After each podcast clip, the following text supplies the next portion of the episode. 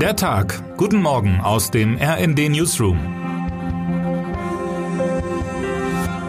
Es ist Samstag, der 6. Mai.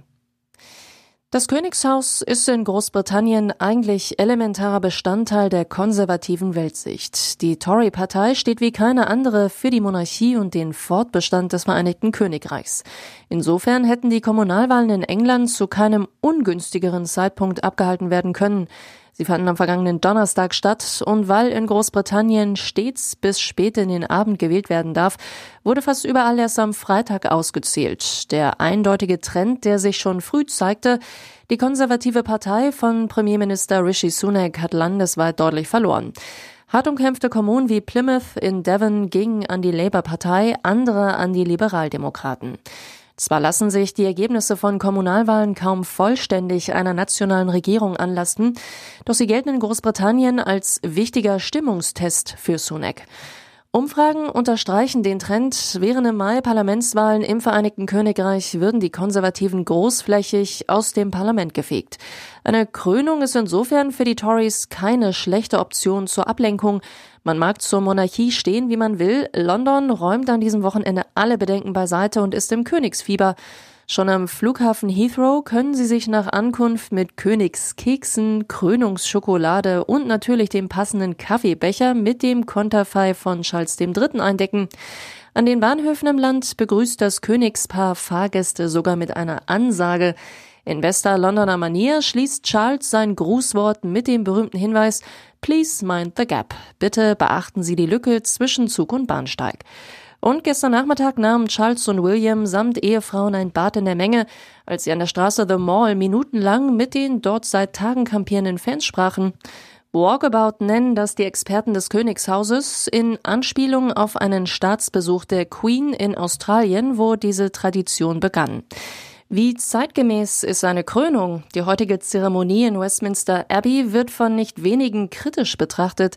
Die Zeiten haben sich geändert, seit das Königreich im Juni 1953 zuletzt seine Krönung feierte. Passt so etwas noch ins Jahr 2023? Es kann, finden Royal-Experten wie der britische Historiker Ed Owens. Doch das Königshaus muss sich unter Charles zweifelsfrei modernisieren. Falls Sie heute noch Argumente für die eine oder die andere Position in dieser Frage benötigen, finden Sie die in unserer Debatte der Woche. Was geschieht an diesem Krönungswochenende, wann und wieso? Das lesen Sie in unserem großen Überblick über die Feierlichkeiten.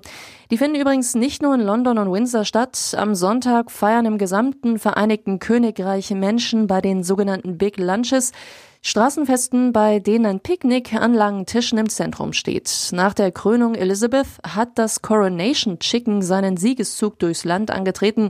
Es ist bis heute ein Standard der britischen Küche.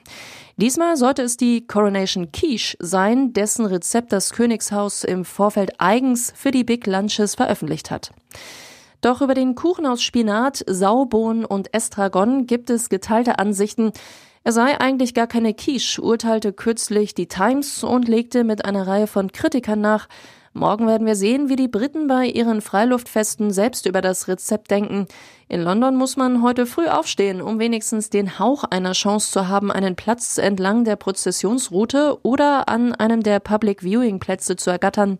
Wenn Sie heute zu Hause im Fernsehen oder Livestream zuschauen wollen, ab 11.20 Uhr wird es interessant, dann startet das Paar in seiner Kutsche am Buckingham Palace zur Abtei von Westminster, wo um 12 Uhr der einstündige Krönungsgottesdienst beginnt. Das RD verfolgt die Geschehnisse in einem Live-Ticker. Ärgern Sie sich nicht, wenn Sie nicht vor Ort sind. Für London ist Regen angesagt. Termine des Tages. Nürnberg. Beim Parteitag der CSU steht heute die Kür von Parteichef Markus Söder zum Spitzenkandidaten für die Landtagswahl an. Außerdem sollen die Delegierten das neue CSU-Grundsatzprogramm beschließen. Leipzig. Vor fast genau 30 Jahren, am 14. Mai 1993, haben sich Bündnis 90 und die Grünen vereinigt. Dies feiert die Partei heute in Leipzig. Erwartet werden unter anderem Robert Habeck, Marianne Birtler, Katrin Göring-Eckardt, Omid Noripur und Annalena Baerbock. Was heute wichtig wird. Für Radfans. Heute startet der Giro d'Italia mit einem flachen Einzelzeitfahren über 19,6 Kilometer in den Abruzzen. Die Rundfahrt endet am 28. Mai nach 3489 Kilometern in Rom. Und jetzt wünschen wir Ihnen einen guten Start in den Tag. Text Michael Pohl, am Mikrofon Alena Tribold und André Glatzel. Mit rnd.de, der Webseite des Redaktionsnetzwerks Deutschland, halten wir Sie durchgehend auf dem neuesten Stand. Alle Artikel aus diesem Newsletter finden Sie immer auf rnd.de slash der Tag.